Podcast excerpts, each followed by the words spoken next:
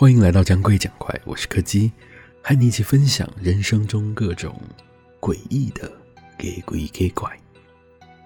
今天要讲的是一个和睡觉有关的故事。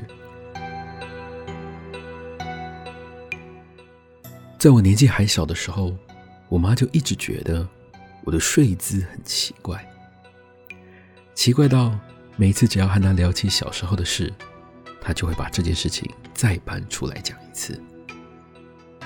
他以前也看过很多其他同年龄的小朋友，他们在睡觉的时候总是特别的不安分，到处东翻西滚，在床上的各个角落四处游荡。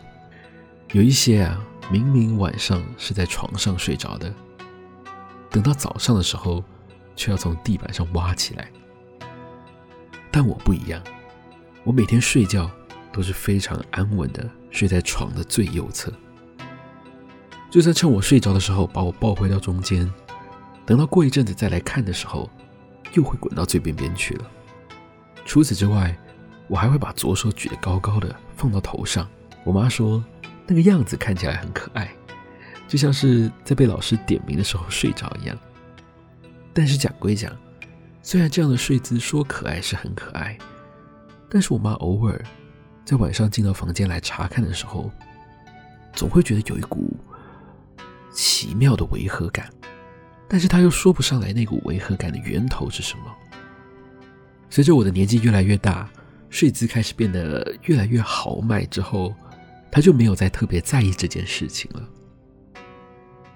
前几天趁着跨年的时候，我找了几个朋友一起来家里打打麻将、打打游戏。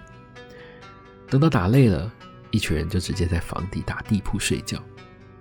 可惜的是，我有点错估了房间的大小，几个大男人要一起睡在地上，还是稍显挤了一点，只能各自想办法乔出一个比较舒服一点。又不会影响到其他人的姿势来睡。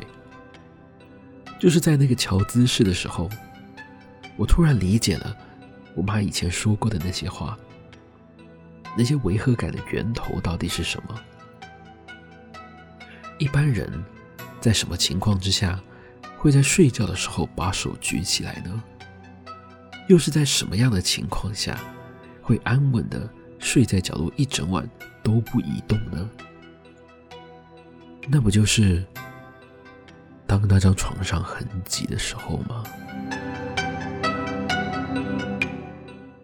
今天的故事就到这里告一个段落了。如果喜欢我们的节目，别忘了收听每周四的更新。我是柯基，我们下次见。